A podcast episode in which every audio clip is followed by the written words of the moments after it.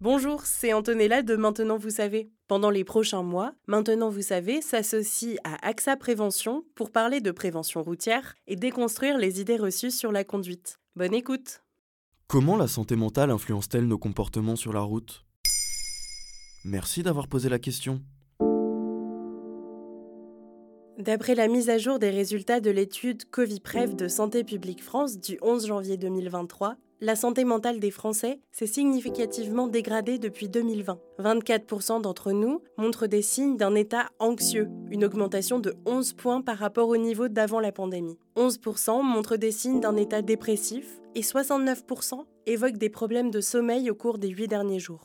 En plus des soucis personnels de chacun, le contexte de crise que nous traversons en France et dans le monde est particulièrement éprouvant ces dernières années. L'inflation, les inondations, les canicules, les feux de forêt, la situation géopolitique mondiale. Ce climat anxiogène a un impact sur la conduite des Français, selon le baromètre du comportement des Français sur la route, mené depuis 19 ans par AXA Prévention.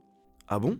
Mais quel est le rapport avec la conduite? En 2023, le baromètre a mesuré pour la première fois l'impact de la santé mentale sur la conduite. La santé mentale est un état de bien-être mental et psychique qui nous permet d'affronter la vie, et notamment de gérer les sources de stress selon l'OMS.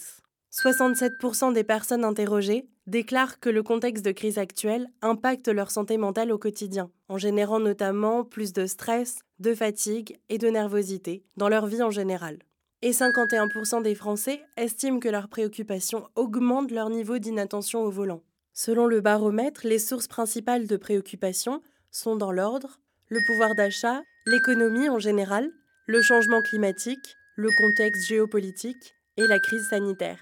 Et quelles sont les conséquences sur la route? Ces inquiétudes peuvent d'une part nous amener à avoir la tête ailleurs, c'est ce que l'on appelle l'errance mentale. Au volant, cela fait passer la conduite au second plan. Le traitement des informations extérieures est limité, notre vigilance réduite et notre temps de réaction rallongé. On peut alors ne pas avoir les bons réflexes si un piéton traverse ou si un cycliste change de voie pour tourner. D'autre part, lorsque nous sommes stressés de façon ponctuelle ou répétée, cela peut entraîner des comportements à risque chez les conducteurs, comme une conduite saccadée, une vitesse élevée ou le non-respect des consignes de sécurité au volant. Le stress peut également s'accompagner de symptômes comme l'accélération du rythme cardiaque, des maux de tête, des difficultés à respirer. Autant d'effets qui empêchent évidemment de se concentrer sur la conduite. Enfin, les préoccupations augmentent la fatigue, tout d'abord parce qu'elles peuvent affecter le sommeil les troubles de santé mentale peuvent être éreintants. Selon la sécurité routière, dès les premiers signes de somnolence, le risque d'accident est multiplié par 3 ou 4 dans la demi-heure qui suit leur apparition. Pour prévenir cette fatigue, il faut tenter de dormir au moins 7 heures par nuit. Attention par ailleurs à la prise de médicaments qui altèrent la vigilance au volant. Pour éviter tout danger, on peut demander conseil à son médecin ou à son pharmacien. Mais alors comment faire pour réduire son stress au volant? La première chose que vous pouvez mettre en place, c'est de marcher 5 minutes avant de s'asseoir au volant. S'étirer un peu. Ensuite, on peut prévoir son trajet, par où on va passer, quitte à mettre un GPS, même si on connaît le trajet, pour prendre l'itinéraire avec le moins de circulation. Une autre astuce à tester sont les techniques de respiration. Vous installer dans votre véhicule, mettre une musique que vous aimez, fermer les yeux, poser la paume d'une main sur son ventre et le gonfler en inspirant. Bloquez votre respiration quelques secondes ou comptez jusqu'à 4 et expirez en vidant complètement le ventre. Répétez l'inspiration et expiration une dizaine de fois. Si vous ressentez le besoin d'être écouté, quel que soit le sujet de vos préoccupations, plusieurs dispositifs gratuits, anonymes et confidentiels existent. Par exemple, celui de la Croix-Rouge Écoute 0800 858 858. Et qu'en est-il de l'usage du téléphone au volant? En effet, d'après le baromètre AXA Prévention, 80% des automobilistes l'utilisent en conduisant.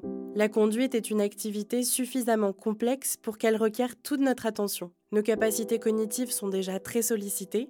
On doit surveiller ce qu'il se passe en face et autour de nous avec plusieurs points d'attention. On doit aussi coordonner ses mains, ses pieds, changer les vitesses, s'orienter. Nous parlerons du mythe du multitâche au volant dans la deuxième partie de ce sujet un épisode dans lequel nous vous partagerons des conseils pour limiter l'hyperconnexion. Maintenant vous savez, un épisode écrit et réalisé par Antonella Francini en collaboration avec AXA Prévention. Ce podcast est disponible sur toutes les plateformes audio et si cet épisode vous a plu, n'hésitez pas à laisser des commentaires ou des étoiles sur vos applis de podcast préférés.